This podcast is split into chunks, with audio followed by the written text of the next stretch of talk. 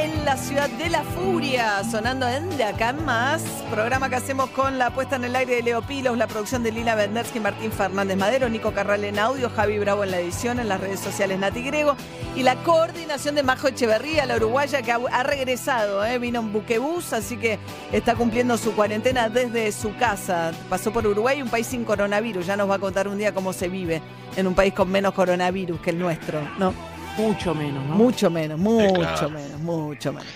Muy bien, bueno, eh, ayer lanzó eh, Alberto Fernández en una planta de producción de motos nacionales una línea de crédito que seguramente va a generar mucho interés porque las motos, sobre todo en el interior del- de la Argentina, quizás no tanto en el área metropolitana, aunque también, ¿no? Muy subsidiada para la compra de motos. Alfredo Sainz, nuestro especialista en negocios. ¿Qué tal? Eh, mira, es un plan de compras de motos en 48 cuotas fijas eh, con interés, pero una tasa de interés, como decías vos, subsidiada, que es para los clientes del Banco Nación es del 28,5%, para el resto es 37%. Es una tasa, especialmente la del Banco Nación, muy, muy beneficiosa porque vos tenés, calcular que le estás ganando claramente a la inflación, que va a estar proyectado por lo menos este año un 40% y andás a ver el, el, el 2021, 2022. No es para todas las motos, sino te- tiene como dos eh, requisitos. Por un lado, tiene un precio tope de 200 mil pesos. Son para motos relativamente baratas, digamos, lo- los modelos más económicos. Están especificados porque también tiene que tener un componente de partes locales. La, mayoría de las motos que se fabrican, que se, que se venden en la Argentina, son importadas. Eh, muchas veces son kits que se terminan ensamblando, otras son directamente 100% importadas. Esto va a ser para las que tengan componentes nacionales, por lo menos el 10% de componentes nacionales, y vos tenés una lista de 40 modelos de 16 marcas. ¿Cómo tenés que hacer? Eh, te digo, tenés lo más fácil es entrar a la página de web de- del Banco Nación y ahí averiguás qué te piden los requisitos. Dicen que son requisitos muy accesibles para que está apuntado a público masivo, digamos, es una propuesta económica. Para que tengas una idea, son si un modelo de 80 mil pesos, que son los más baratos, estás pagando 48 cuotas fijas que ya vas a tener determinadas de 2.850 pesos. Pensando en la inflación que vas a tener en Argentina en Sí, los próximos dos o tres, cuatro años, o sea, se te licúa años. mucho. Lo que pasa es que de arranque Exacto. tenés que pensar, ¿no? La cuota del seguro, más la cuota del, ¿no? De la moto. Sí, pero con tres mil pesos entras a un plan para comprarte una moto dentro, eh, a Sí. cuatro años. Y vos tenías dos ventajas, lo que decíamos eso hace, hace un rato. Por, un- por un lado, lo que está buscando el gobierno, reactivar un sector, una industria que venía muy golpeada. El, el 2019 había sido el peor año en los últimos cinco años y se calcula, y este año, en los primeros ocho meses, estaba cayendo el 40% contra un año malísimo. Entonces está buscando, por un lado, reactivar una industria y por otro es, vos tenés, la, motito cumple dos funciones. Eh, como herramienta de trabajo, muchísima gente y más con todos los servicios claro. ahora con las apps de delivery, es una salida laboral. Cuando muchas veces te preguntan, hablando con abogados laborales, te dicen que la gente está negociando. Antes te decía, ¿cuánto, eh, ¿qué indemnización necesito? Es la que necesitaba para comprarme un auto para un remis. Es muy noventas eso. Hoy lo que está más, más golpeado, la gente dice, bueno, la indemnización más chica me alcanza para comprar una motito, para ponerme a hacer, trabajar en una de estas apps de delivery. Y por otro, lo de que el tema de transporte. Eh, recién Claro. vos hablabas en el interior del país. La motitos reemplazó el transporte público en muchísimas ciudades grandes del interior del país, especialmente en el norte del país, que digamos que es un clima más favorable al uso de moto por, por el tema no, hace tanto frío. Realmente fue reemplazando al colectivo o al tren que nunca existió. Acá se está buscando, digamos, ayer cuando Culfas eh, con el presidente eh, Alberto Fernández lo anunciaban, y decían, bueno, también se está buscando, esto forma parte del cambio de los hábitos de la nueva normalidad de- en materia de transporte. Claro. No utilizar tanto el tren, no utilizar tanto el colectivo y que te muevas vos en tu motito. Entonces cumple estas dos funciones este plan que es bastante eh, beneficioso y esperemos que, que funcione. Bien, así que más información los que quieran con el tema del plan para subsidiado para la compra de motos a 48 cuotas en el Banco Nación. De hecho, si tenés cuota en el Nación vas a tener una cuota todavía más subsidiada que en otros bancos, pero se puede sacar a través de otros bancos también, ¿no? Si no, Bien. también te, pu- sí, te podés, digamos, asumir el Banco Nación o verlo solo la cuota del otros bancos son 37%, igual es una cuota, eh, una tasa de interés muy beneficiosa. Muy bien, bueno, Emiliano Pinzón, ¿qué pasa con Scaloni? Está todo pata para arriba el mundo del fútbol. Sí, es cierto. Ayer ya te lo planteaba. Scaloni va a estar llegando el fin de semana por eso San Lorenzo va a dejar de trabajar en el predio de la AFA como lo venía haciendo y vuelve a la ciudad deportiva. Están acondicionando otra vez la ciudad deportiva. Recordemos que eh, ha sido importante eh, justamente por el tema de, recibir pacientes con COVID. Sí, hacían los testeos de la 1114, todos los operativos de salud de la zona de Bajo Flores se hacían en el predio de San Lorenzo. Entonces, como lo están reacomodando para que vuelva a entrenarse el plantel, esto será en los próximos días, Escaloni va a estar llegando el fin de semana. Y ayer te planteaba eh, los problemas que está teniendo, que van a tener todas las elecciones. A nosotros nos importa, por supuesto, la Argentina. ¿Por qué? Porque hasta ahora, y digo hasta ahora, la FIFA confirmó que el 8 de octubre empiezan las eliminatorias. Argentina debería jugar en cancha de boca contra Ecuador, equipo que va a dirigir Gustavo Alfaro, sin Messi, que cumple una fecha de suspensión.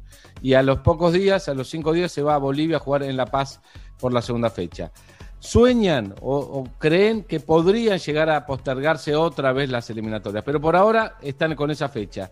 Y el problema que tiene Scaloni es que los clubes de Europa no quieren ceder a sus jugadores porque no quieren que vengan a, Sudamérica por los problemas que hay eh, en los distintos países. Y además, el otro problema importante es que hay aeropuertos que no están abiertos y una vez que se abran, vamos a suponer que se hace todo para que se abran, hay países en la comunidad europea donde juegan la mayoría de los jugadores que piden cuarentena y que hay restricciones para eh, ciudadanos de distintos países. Vos si hoy vas a algunos países de Europa, no llegás y te vas a, un hotel. Sí, tenés que estar eh, encerrado o al revés. Entonces, está muy complicada esa situación. Eh, por eso te digo, si todo se mantiene y si la fecha FIFA se, juega el 8 de octubre, Scaloni podría convocar mayoría de jugadores del fútbol local. ¿eh? Bien. para que no haya tanto viaje. y, si se pueda es que Europa está muy complicado con el rebrote también. Muy, Ahora salió una prohibición en Inglaterra, no se pueden juntar más de seis personas. Hay una gran cantidad de países que están volviendo a tener restricciones severas frente al rebrote que se está dando en, en Europa. Eh, muy bien, eh, Juli Roffo, atención con esta polémica de un ex titular de la Biblioteca Nacional, en realidad el último titular durante la época de Macri, Alberto Mangel.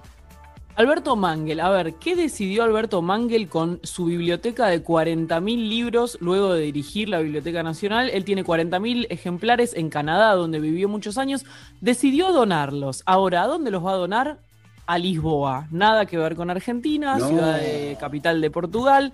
Así que se desprende de su patrimonio bibliográfico, pero no lo destina al país en el que dirigió la Biblioteca Nacional. A ver, ayer se armó una polémica, por supuesto en Twitter, donde suceden todas las polémicas. ¿Y eh, ¿qué, fue lo que decía? Sobre todo la encabezó una socióloga, eh, Julia Narci, que eh, fue delegada en la Biblioteca Nacional. Lo que contó es que Mangel durante su gestión frenó varios de los proyectos de edición, por ejemplo, que venía sosteniendo la biblioteca, que le puso mucho énfasis, por ejemplo, a destinar presupuesto a la remodelación de su oficina, porque no quería piso de goma. Recordemos que la biblioteca es un edificio diseñado por Clorindo Testa y está, tiene mucho, mucho metal y mucho plástico en su piso, en, su, en sus paredes, eh, y destinó mucho dinero a eso, destinó dinero a, bueno, ya te digo, remodelar su oficina, tardó por lo menos seis meses en llegar a gestionar efectivamente la biblioteca y en un momento renunció, él no fue el último eh, en la gestión macrista, Elsa Barber fue la última porque decidió que ya no podía más con eso, que no se sentía cómodo, renunció, despidió a varios trabajadores apenas llegó a la gestión, eh, despidió a varios trabajadores aduciendo que no eran eh, personal directo de la biblioteca, que eran contratados, cosa que es bastante frecuente en el Estado. Así que sí. Pero el punto, Juli, es por qué quien dirigió la biblioteca cree que no está en condiciones la biblioteca de recibir su propia biblioteca personal. O sea, él no hizo nada, él cree que su gestión no le permite, no dejó una biblioteca en condiciones de cuidar de sus propios libros, básicamente. O sea, a ver, ya se sabe que además él va a asumir un cargo en Lisboa, ¿eh? o sea, dona los libros a una ciudad en la que además va a dirigir un centro que tiene que ver con investigar eh, la historia de la ciudad y la historia del libro en la ciudad, con lo cual ahí ya se supone que hay una cosa que tiene que ver más con un intercambio que otra cosa. Pero además, sí, como decís, tiene que ver con, con suponer que la biblioteca que él mismo dirigió, que encabezó, no está apta para hacerse con todo ese acervo. Y ojo, eh, porque la Biblioteca Nacional recibió donaciones de muchísimos escritores durante, durante toda su existencia y ha sabido recibir esas donaciones, organizarlas, catalogarlas y ponerlas en valor. Claro, lo que dijo hoy a la Nación le dice eh, Alberto Mangel, dice, no tendría el presupuesto necesario para contratar los bibliotecarios que hacen falta ni para instalar y mantener una biblioteca como esta. Está hablando de su propia biblioteca. Este, así que bueno, Alberto Mangel, un gesto de alto patriotismo, cuando se le ofreció el cargo vino, es una persona muy prestigiosa, digamos, es una especialidad la de ser bibliotecario. Y tenía un enorme prestigio cuando vino. Bueno, la verdad que es una pena, ¿no? Que al cabo de su gestión decida encomendarle sus libros No lo a- querían, a, ¿eh? otro país. No, no lo querían. Bien. Bueno, Ari Hergot viene prometiendo desde muy temprano, porque se cargó a las 4 de la mañana en Netflix el, el último largometraje de Adrián Suárez. eh, Largometraje. Me Está- gustó, me encantó el largometraje. ¿Eh? Me encantó. Está muy bien. lindo. ¿Está bien? ¿Es una antigüedad? Está ¿Me estás por reprochar? Perfecto. No, no, No, no, no. Es correcto. Es correcto. Lo que has dicho es correcto. correcto, María. Algo, Sí, algo vetusto, si se quiere. Porque nada. ¿cómo diferencias las series de la película? Yo me Bueno, imagino el largometraje caminando con un bastón. Bueno. Me lo imagino en Ah, la está vereda perfecto. Sí, sí, porque María, vetusto es una está palabra perfecto. nueva, ¿no, Pichi? ¿A qué María, entendés? está bien. perfecto. María. Gracias, En este caso, María. Es un largometraje. inteligente. Gracias, Piñanelli. Eh, exacto, exacto. Bueno, Está tenete contento preparado con el la acuerdo de frase. las motos, Piñanelli, porque los trabajadores de ¿Ah, las... sí? de- y bueno, los que hacen motos son eh, obreros de mata. Así que está Claro. claro, está contento. Claro. Perfecto. Bien. Y tenelo ahí muy preparado, Piñanelli, porque claro, el augurio, Bien. el augurio. ¿No es bueno? Sí, el augurio. No, no. El augurio no es bueno. Él con la película Suar. ¿cómo se llama la película Suar?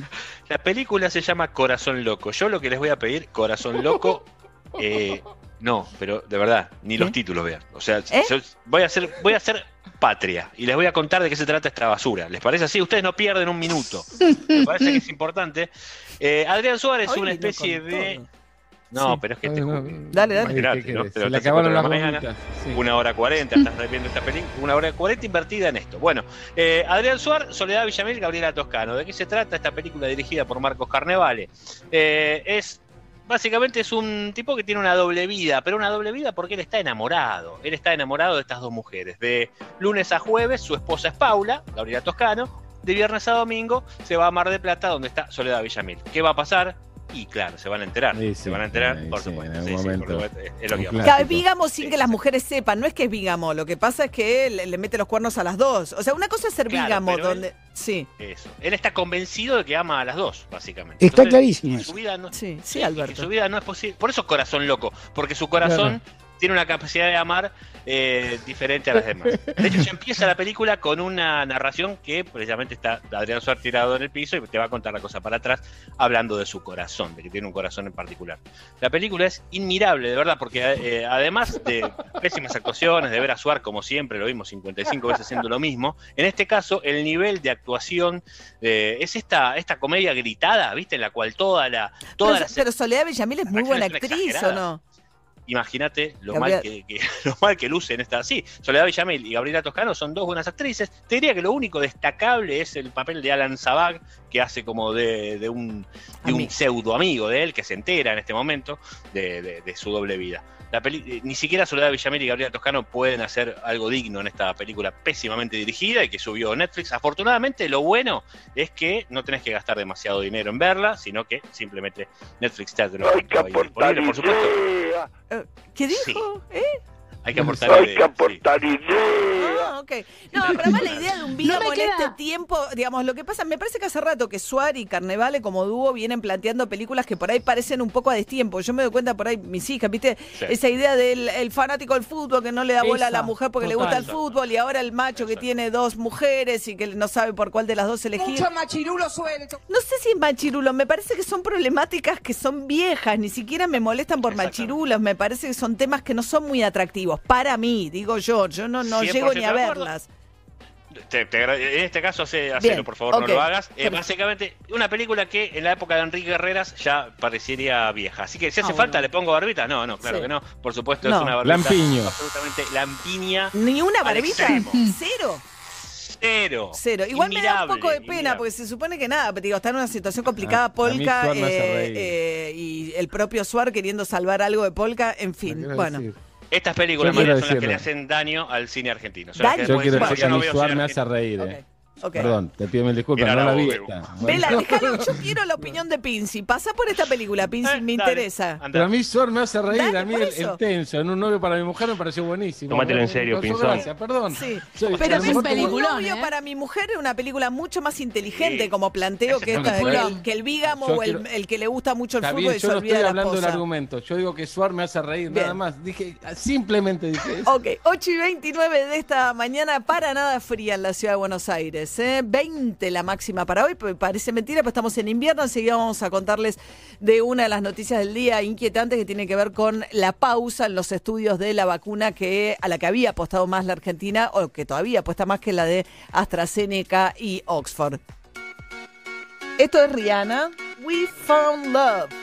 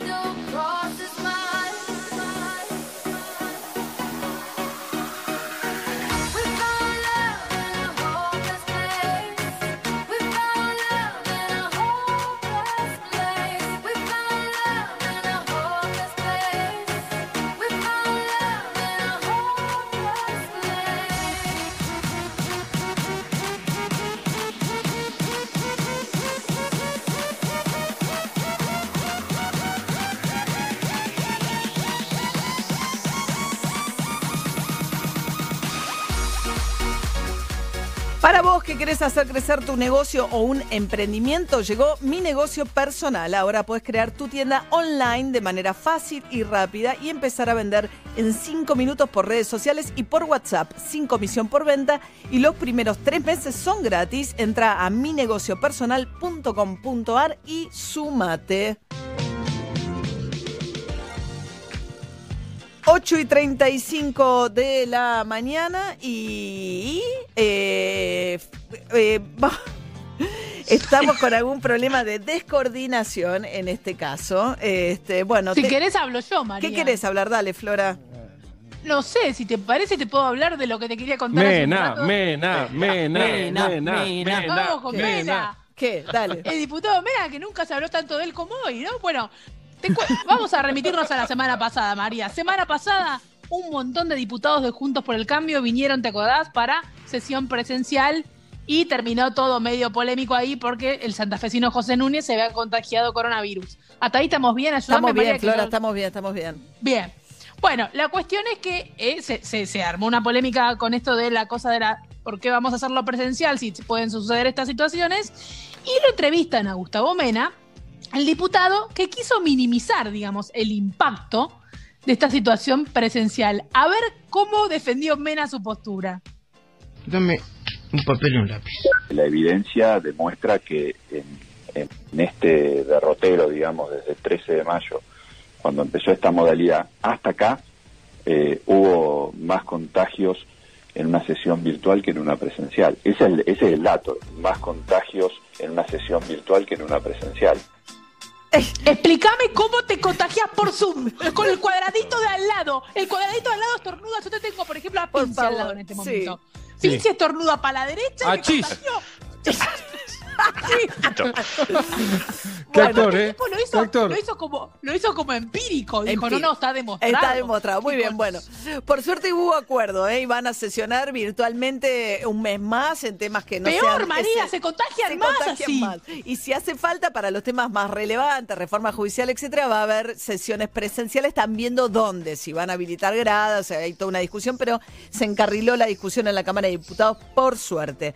Bien, lo que no está encarrilado es el conflicto de los policías en la provincia de Buenos Aires, a pesar del anuncio de que va a haber aumentos y que se iba a anunciar en qué monto entre jueves y viernes, siguen las policías protestando toda la mañana en distintos puntos del conurbano, un tema delicadísimo. Luis Tonil es oficial principal y presidente de la Defensoría Policial de la Policía de la provincia de Buenos Aires. ¿Cómo le va, Tonil? Buen día. Buen día, María, ¿cómo le va? Buen día. Bien. ¿Usted es policía en servicio? No, no, soy en retiro activo porque estoy dedicado 100% a las tareas de la Defensoría Policial. ¿Y la Defensoría de quién depende, Tonil? De nosotros mismos los policías. Ah, bueno. Una, una organización no gubernamental que, su- que nació a partir de que la Corte nos, nos negó el, eh, el sindicato. Claro, ustedes no tienen derecho a, no solamente ustedes, digamos, en general las fuerzas policiales y tampoco los militares, digamos, se les reconoce derecho a armar sindicatos planteando que de alguna manera al estar armados por el propio Estado sería una situación conflictiva. Pues, eh, el derecho lo tenemos porque nos lo da la Constitución. La Constitución dice que todos los trabajadores pueden formar sindicatos, no dice todos los, los trabajadores y los policías no. La Constitución es bien clara. Ahora, que el gobierno, los gobiernos no nos quieran reconocer ese derecho, son dos cuartos aparte. Es decir, nosotros el derecho lo tenemos porque somos ciudadanos de la República Argentina y la Constitución dice que todos los trabajadores, como trabajadores que somos, tenemos el derecho a eh, asociarnos gremialmente. Pero bueno, en los gobiernos, uno detrás de otros, nos niegan esa posibilidad. Claro, bueno, y la Corte todavía no se ha pronunciado. Es un No, la tema... Corte se pronunció, la Corte se pronunció en el año 2017 17, en la causa Cipova y nos negó esa posibilidad. O sea que hasta ahora ustedes tienen negado por la Corte la posibilidad de armar sindicatos. Es una discusión que se da en el mundo entero, ¿no? Porque, claro, el propio Estado le entrega armas a la policía y si la policía se arma un conflicto gremial es complejo, ¿no? Es, una discusión que se dio en el mundo entero y que ya está resuelta. Eh, Uruguay, que está cruzando el charco, hace 15 años tiene sindicatos de policía y la sociedad sigue su actividad absolutamente normal. España, Canadá, Estados Unidos, y te puedo nombrar eh, una, una docena o dos docenas de países que ya tienen sindicatos hace años y que eh, todo funciona con absoluta normalidad. Un sindicato lo único que hace es pedir, es pedir mejoras de condiciones de trabajo o, unas paritarias coherentes. Nada más, no, no está hecho para otra cosa. Seamos policías, médicos o, maestros. ¿Y cuánto hay, cuánto componente hay de exonerados de la policía bonaerense, eh, por ejemplo, eh, en esta defensoría o usted mismo? ¿Exonerados? Sí, no hay. ¿O hay? No hay. No, no. Es decir, para poder formar parte de la, de la defensoría tenés que ser policía en actividad o retirado. No, sin, si, si habiendo salido sin sanciones disciplinarias ni nada de eso. Y no, porque eh, si no tenés, no tenés relación de dependencia con el Estado, si sos exonerado no tenés rela- relación de dependencia con el Estado y no, no podés formar parte de, de una, una asociación que agrupa a empleados del Estado. Bien. A ver, Luis Tonil es el de, de- preside la Defensoría Policial. Hablemos del conflicto salarial y, y qué otros componentes tiene. Sabemos que tienen un salario de inicio muy bajo. Nos han escrito muchos médicos también que nos dicen que ellos también ganan muy mal, que ellos también están en el frente de batalla contra el coronavirus, que ellos también se tienen que pagar sus propios ambos y uniformes. Pero más allá de eso, la situación de la policía bonaerense, realmente o el salario ingreso es de 34 mil pesos, ¿no es así? Sí. ¿Y ustedes están reclamando? Mirá, eh, eh, nosotros estamos cobrando de, de inicio de sueldo inicial 34 mil pesos y de, de salario real 25 mil pesos, porque a, eso, a esos 34 vamos a tener que descontar la compra de uniforme, le tenés que descontar la compra de las balas que utilizás en los procedimientos, la compra de los... de Las balas me dijeron que se las pagan ahora. Tengo esa información, que ya no es que ustedes tienen que... co- que te muestre que te muestren el recibo porque te están mintiendo. Eh, María no, no nos pagan nada. Tenemos que comprar nosotros en las armerías que hay en todas las localidades. Pero la plata, por ejemplo, el uniforme les dan una asignación dentro del sueldo para comprarse uniformes. el, el uniforme completo de policía sale aproximadamente en, en promedio 25 mil pesos. Y eh, lo que nos paga el gobierno de la provincia de Buenos Aires son 1.270 pesos mensuales para poder cubrir esos 25 mil es menos de la mitad El uniforme que es la ropa, digamos, una muda ropa azul y qué más. El- la ropa, el, el correaje, eh, las esposas, los borseguí, eh, lo- los kepis, las gorras que usamos, eh, todo lo que sea el, el, eh, ropaje del policía que vos ves uniformado, eh, portacargadores, portaesposas, la, la tonfa, todo tenemos que comprarlo nosotros. No, no, no nos dan nada, los escudos nos tenemos que comprar nosotros. Ajá. ¿Por qué no lo da el Estado? Eh, todavía no lo entendemos. Es una desidia del Estado desde hace más de 20 años a la fecha. Hace 20 años los entregaban. Después se decidió que no, que no los entregaban más y que nos pagaban una suma que en ese momento alcanzaba, al principio, como siempre, eh, y ahora, hoy en día, que nosotros, la inflación de por medio siempre, todos los años queda desactualizada y, y eso nos baja el salario real que nosotros cobramos de bolsillo. Claro. En este momento, ¿cuántos focos de protesta hay en la provincia, Luis? En toda la provincia. Toda la provincia. Estamos conectados vía WhatsApp y vía Facebook, vía Instagram con todas las, las provincias y hay eh, el interior de la provincia, Mar del Plata, eh, Pergamino, acá mismo eh, Puente 12, Avellaneda, Florencio Varela, La Plata, Verazategui. Eh, ya, ya son- escaló muchísimo el conflicto. Y hay réplicas también en otros puntos del país, ¿no? Hay conflictos por lo menos más o menos resueltos en La Rioja, Chaco, Misiones, Santa Fe, Jujuy. Chu- Chubut, San- eh, Santa Fe, el servicio penitenciario, eh, se están sumando todas las provincias porque ven que nosotros estamos haciendo la fuerza que hay que hacer para, para obtener lo que consideramos que es justo, que es un salario digno, ni más ni menos que eso, y a partir de ahí las otras provincias se están sumando para reclamar exactamente lo mismo. Ahora- el, puntapié, el puntapié inicial lo dio la provincia de Misiones y lo consiguió, le dieron un 57% de aumento, nosotros queremos lo mismo. Si una provincia como Misiones eh, eh, eh, lo logró con, con el presupuesto que tiene la provincia de Misiones, imagínate que la provincia de Buenos Aires, que es una de las provincias más ricas del país, eh, el presupuesto le sobra para otorgarlo. El puntapié lo dio Misiones, después se fue extendiendo. Obviamente que todos tenemos un recuerdo muy trágico y doloroso de lo que fueron las jornadas de fines del 2013, cuando hubo unas revueltas similares que arrancó con protestas en Córdoba y Tucumán. La cuestión terminó muy mal, con 20 muertos, saqueos y una situación muy compleja. Eh, yo fui uno de los que li- lideré esa, esa protesta en la provincia de Buenos Aires en el año 2013 y en la provincia de Buenos Aires no hubo saqueos ni muertos. En el resto de las provincias sí porque se manejó de una manera distinta. Nosotros lo manejaron, lo manejamos de la mejor manera que podíamos manejarlo porque estábamos organizados con el Sindicato Policial de Buenos Aires, ¿entendés? Y se manejó de una manera de no afectar los móviles, de no, de no tomar las dependencias, de no cometer delitos y sí manifestarnos en la vía pública.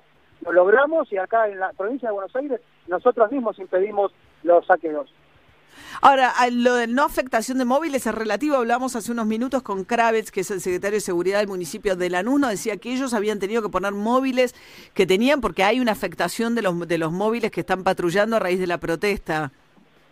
Ve- ve- ¿Ves cómo aparecen las soluciones? Cuando cuando se plantean estas, estas cuestiones, aparecen las soluciones. Nosotros nos pedimos todos los días porque los móviles que nosotros usamos no tienen cubiertas, están chocados, no, no están en condiciones de andar porque no tienen frenos. Y ahora que hay una protesta de policía, hay móviles que están guardados y que pueden aparecer para suplir el servicio de seguridad. ¿Por qué no nos lo dan todos los días entonces? ¿Por qué clave todos los días cuando la policía de la luz le pide eh, los móviles para reemplazar los que no están en condiciones, no nos lo da? Ahora, ¿Te das cuenta que ah, hubo un anuncio no? ayer, hubo un anuncio ayer diciendo que entre mañana jueves y el viernes les iban a anunciar qué porcentaje de aumento salarial les daban, cosa que hizo Bernie eh, en el día de ayer junto al jefe de gabinete de Axel Kisilov. ¿No pueden esperar a saber cuál es el aumento? ¿Y sabes por qué no? Porque ese ese anuncio fue en términos generales y no hablaba de los puntos del petitorio que se le entregó al ministro de Seguridad y no había ninguna eh, s- solución concreta en ese anuncio. Es decir, estamos evaluando que les vamos a aumentar, lo mismo que lo vienen diciendo desde que asumieron el año pasado. Ujú. Ahora, eh, el reclamo entonces no es solamente salarial. No, no, no, para nada. Ahora la- el principal punto de reclamo es que no se sanciona ningún efectivo que está haciendo reclamo en ninguna parte de la provincia de Buenos Aires.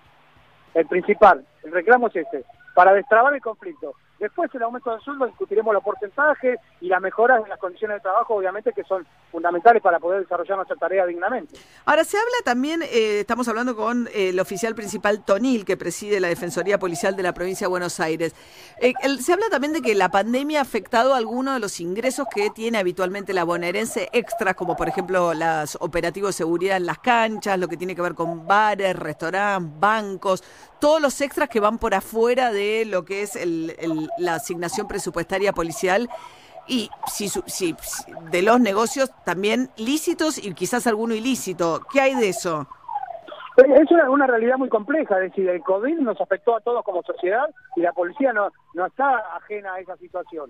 Nosotros eh, tenemos en este momento 6.000 con, compa- 10 compañeros fallecidos por COVID-19 y 6.000 compañeros contagiados por de COVID-19. Sí, sí, sí, a sí. eso a eso sumale a eso sumale de que el, el, la- el rebus que si, si, si me permitís el término que tienen los policías es adicional, hacer adicionales para poder compensar el sueldo que no eh, que no les alcanza, es decir, poder trabajar en, en un adicional para poder tener un sueldo mejor, eh, se terminó con, el, con, como vos lo decís, porque no hay cancha, no hay recitales, no hay no hay un montón de actividades que están suspendidas y nosotros eh, esto decantó también por eso. Decantó por eso también, o sea, eso- esos adicionales son claves o no. Exacto, son fundamentales para, también para destrabar. Los policías subsistían gracias a los adicionales, el sueldo prácticamente no lo tienen. Claro, claro, claro. Entonces faltan los adicionales. El contexto es ese, digamos, hay una, por supuesto, están más expuestos a una situación muy delicada, como es lo del coronavirus, como lo prueba la cantidad de contagiados que tienen, y además se le acabaron todos los adicionales. Y los adicionales que paga la bonaerense son nada, y los paga tarde.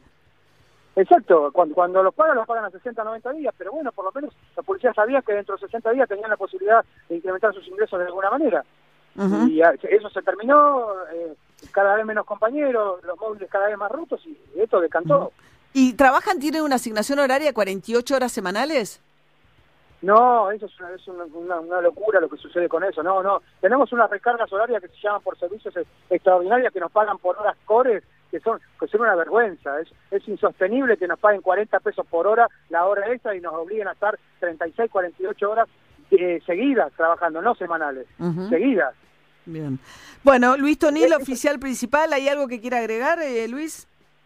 que nosotros estamos más interesados que el gobierno en que eso termine lo más rápido posible para brindar una, una muy buena seguridad a la ciudadanía. Nosotros queremos que esto se resuelva para mejor para la policía, pero también para mejor de la para, me- para prestar una mejor eh, un mejor servicio de seguridad para la ciudadanía. Queremos que se termine lo más rápido posible. Lo que pasa es que necesitamos una oferta concreta del gobierno que todavía no llegó. Bien. Muchas gracias, Luis Tonil, oficial principal y presidente de la Defensoría Policial de la provincia de Buenos Aires. Que tenga buen día. Gracias, María. Buen día. Buen día. Un tema muy, muy, muy delicado ¿eh? por estas horas en la provincia de Buenos Aires. Imagínense, ya la situación de por sí es delicada, con policías en las calles que no están prestando el servicio, llevando este reclamo. 8 y 47 de la mañana. Chicos, muy buenos días. En la Plaza Alcina de Avellaneda sobre Mitre están los carriles reducidos porque hay un montón de policías con sus sirenas eh, reclamando. Debe ser inquietante, ¿no? Pasar por al lado de una protesta policial. Es distinto cuando el que protesta está armado por el propio Estado. Eso hace que sean circunstancias, eh, ¿no? Y además el que te tiene que proteger, claro, está ahora con su reclamo, que tiene puntos realmente muy atendibles también. Pero eh, el problema es cómo se canaliza esa protesta. DJ Pinzona, a esta hora, a las 8 y 48 de la mañana. Así es, y esto no es un clásico, pero se va a convertir en un clásico. Recomiendo esta banda, es un dúo de Ohio, muy seguido por los rockeros en varias partes del mundo. Estamos hablando de los Black Keys, y este tema que fue la apertura del álbum de estudio del año 2011 del disco El Camino, quizás el más exitoso, ganó premio Grammy a la mejor canción del rock del 2012. El tema es Lonely Boy.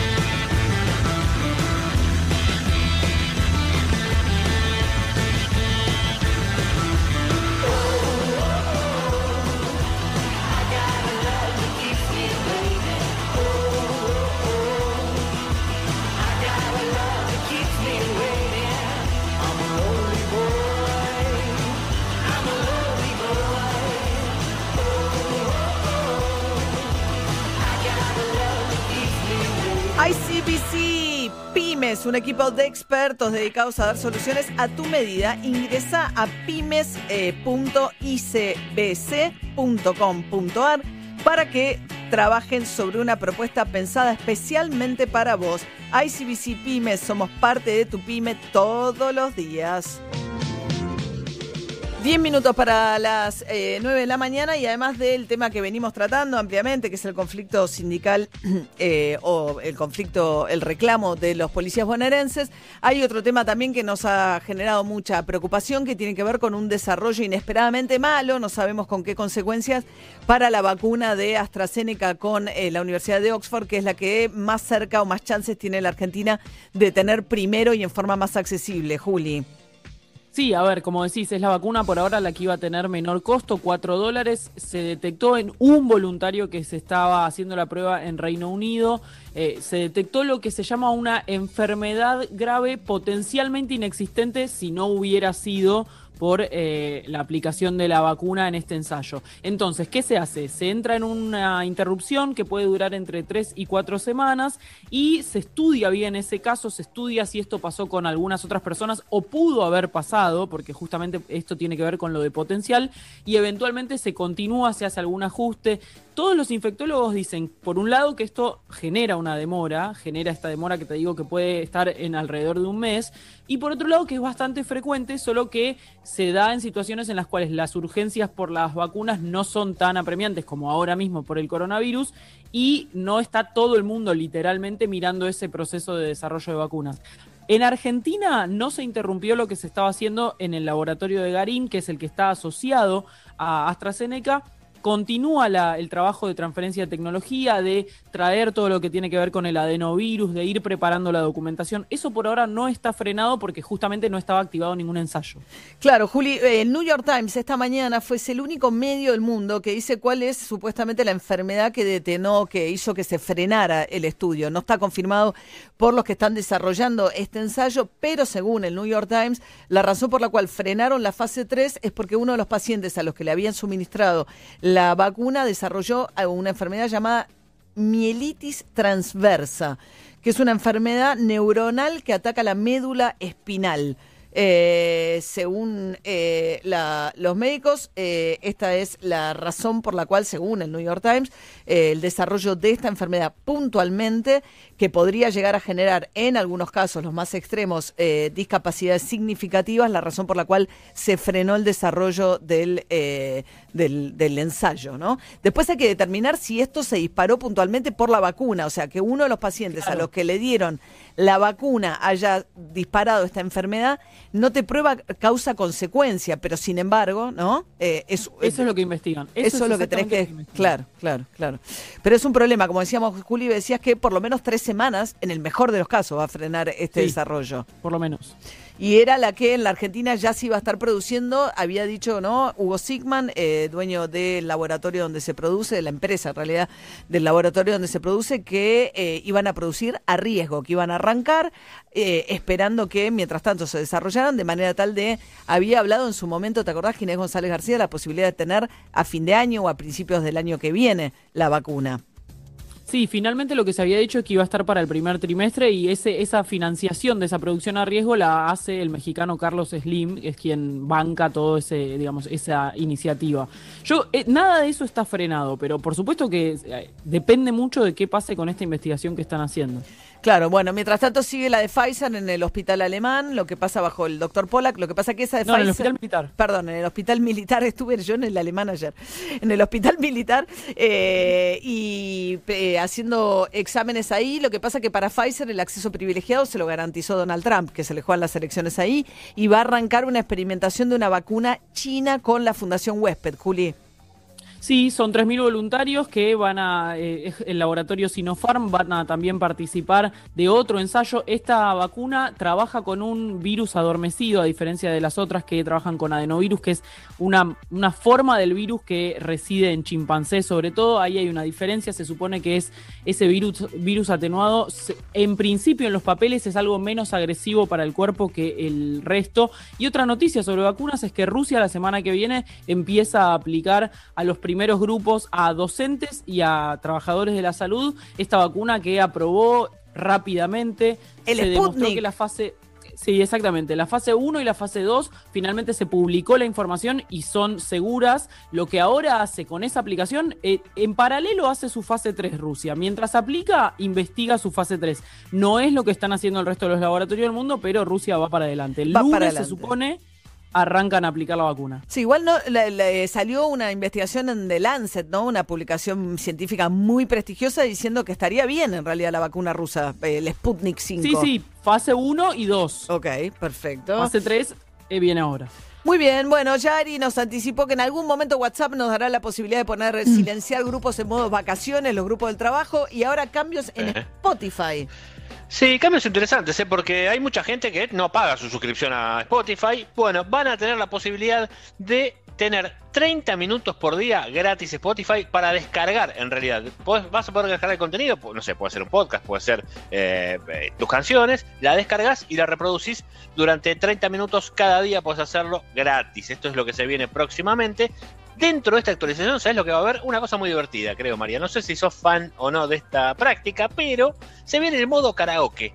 ¿Te gusta el Me karaoke? encanta. Ah, genial, Spotify te va a dar karaoke. Está bueno. Por ejemplo, queremos cantar una canción de Ricky Martin. Por ejemplo, Sí. digo, por poner un ejemplo que yo sé que a vos te gusta. Bueno, y ponés entonces la canción de Ricky Martin y vas a, vas a poder bajar la voz, subir la música y cuando hagas esto va- te va a aparecer la letra. Así que vas a poder hacer un karaoke con Spotify. Es Juli está encantada. ¿no? Sí, me encanta el karaoke, eh, me encanta. La de Italia 90 es la mejor canción para hacer karaoke, lo quiero decir. Bueno, evidentemente ya y tenemos medio algo para copetín, juntar. y medio copetín. juntar, ¿no? con- Adentro. la- Sí. Cuando nos podamos juntar, ¿eh? hacemos eso o de último hacemos un karaoke. En la Zoom. casa de María, en la casa de María, karaoke en la casa de María. Perfecto. Perfecto, Los estoy esperando con mis pizzas de masa madre, así que perfecto. Va a ser en el 2024, como Sí, viene la cómo mano. Pero seguimos, bueno, no importa. sí, más o menos. Bueno, atención usuarios de eh, transporte público que no están habilitados porque finalmente el gobierno nacional eh, puso en práctica una sanción que había amenazado. Dudaron mucho de hacer esto porque eh, hay trabajadores que no son trabajadores esenciales, que tienen una emergencia familiar, que no tienen un auto particular y que dependen del transporte público para llegar, por ejemplo, a una consulta médica. Pero bueno, ahora, a partir de ahora, los que no sean trabajadores esenciales y usen la tarjeta SUBE se las van a bloquear. Sí, a ver, se publicó hoy en el boletín oficial y justamente para que vos puedas ir a una emergencia médica, pero no puedas usar el transporte público de manera más o menos frecuente, la sanción consiste en lo siguiente. Si usás el transporte público siendo alguien que no es un trabajador esencial, dos días consecutivos, ahí te bloquean la tarjeta SUBE durante siete días. Los siguientes siete días está bloqueada tu tarjeta. Ni se te descuenta el crédito, ni si tenés alguna promoción que tiene que ver con el uso de la tarjeta SUBE la perdés, pero no podés usar la tarjeta SUBE para volver a tomar transporte público. En eso consiste la sanción y creo que tiene que ver con que, bueno, eh, seguimos hablando de que la curva no se aplana, de que los casos siguen subiendo, de que en, en el país ya solamente el 10% de los municipios del país están libres de coronavirus. Hace tres meses eran el 60%. Así que están viendo medidas distintas para frenar un poco la circulación, justamente. Claro. Esta es una de ellas y ya está vigente. Bueno, un efecto del coronavirus ha sido que la gente está más tiempo en su casa, de manera tal que creció muchísimo el consumo de energía eléctrica, razón por la cual los que están eh, recibiendo en este momento sus facturas, bueno, van a tener una mala, un- un- probablemente un disgusto, por dos razones, porque si bien la tarifa está congelada, las tarifas no son del mismo monto según el tipo de consumo que tengas. Es decir, cuando saltás de categoría, como cuando facturás más en el monotributo y saltás de categoría, bueno, una vez que saltás de categoría, cuesta más cara la electricidad y te cuesta más caro el, el monto